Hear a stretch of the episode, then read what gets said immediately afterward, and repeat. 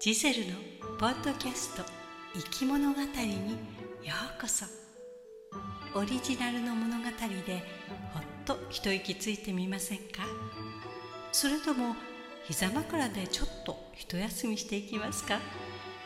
ストーリーエクスプレスで行く物語の景色をゆっくりとお楽しみください。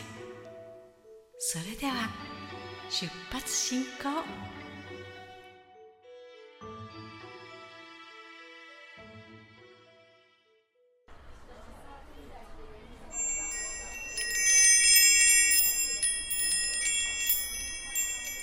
さんこん。にちは今日でこのクラスはザ・クイーンズ・フィニッシング・スクール最後の講義となります。ご卒業なさる皆様がより良い結婚生活を送らんことを心より願って本日の講義に移りたいと思います。今日のテーマは働きありと女王あり。皆様の身近な昆虫アリを題材として分かりやすく説明したいと思います。働きアリはすべてメスで構成されており女王アリを筆頭とした女性社会ですね。えここでではアリのオスは何をしているの？と思いますよね。実はアリのオスには切なく悲しい運命が待っているのです。今回はそんなアリのオスについて紹介します。アリのコロニーは女王アリを筆頭とした階級社会となっています。女王アリはアリの中でも大きな姿をしているので一目でわかります。そして女王アリの下には多くの働きアリがいます。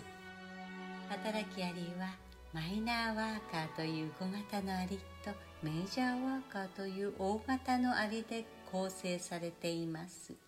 いわゆる兵隊アリという巣に侵入者が来た時に攻撃を仕掛けるアリはメジャーワーカー。幼虫の世話や餌の確保をするアリがマイナーワーカーと呼ばれます。そしてメスで構成されているのが特徴となります。皆さんもよくご存知のように女王アリが姿が大きくコロニーの中で唯一交尾をして産卵ができるアリです。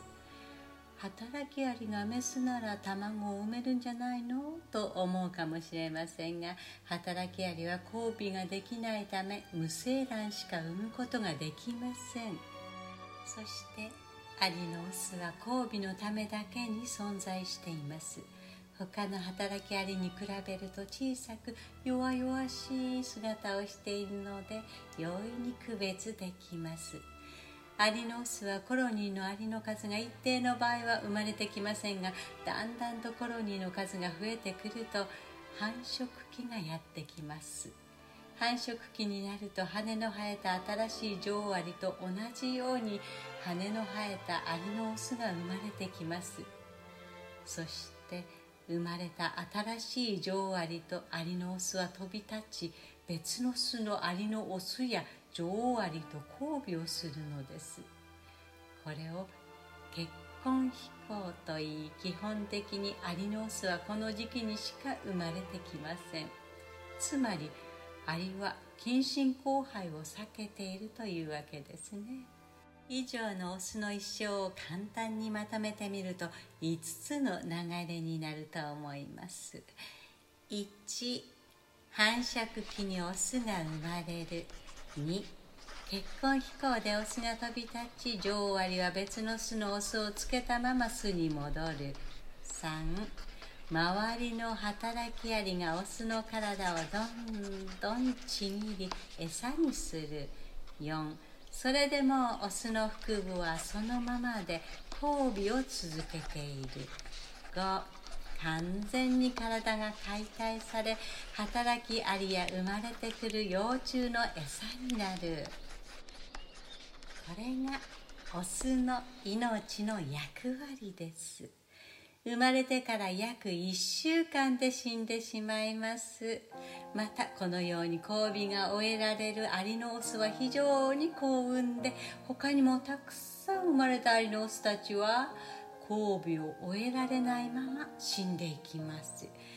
残酷に見えますが交尾を終えて他のアリたちの栄養になれるというのがアリのオスの最高の一生と言えるのです。で皆様も自由な羽を十分に伸ばし羽ばたいてオスの最高の一生の一億を担ってあげましょう、えー、少し休憩にいたしましょう。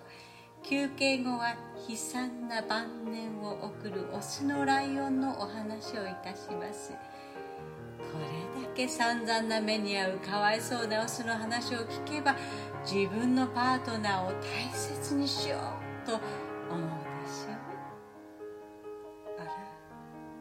皆さんまだ不満が終わりのようですね。皆さんはありのままとして生きてパパはこんなに惨めに死んでいくのにまだ満足できないのですか？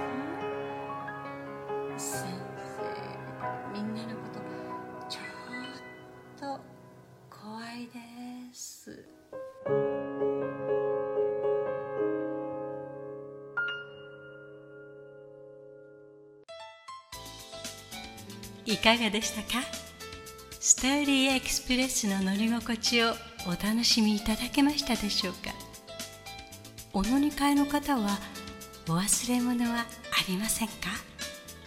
例えばこのエピソードを聞いたあなたの感想を Apple Podcast のレビューに書いてみる？とかコメント欄をすべて読まさせていただきます。今後の番組の乗り心地を良いものにするためにあなたの感想をお待ちしています。Spotify でお聞きの方は番組フォローをお忘れなく。ポチッとフォローするだけで番組のサポートにつながりますのでご協力お願いいたします。それでは次の生き物語の旅でまたお会いいたしましょう。ご案内は星野ジゼルでした。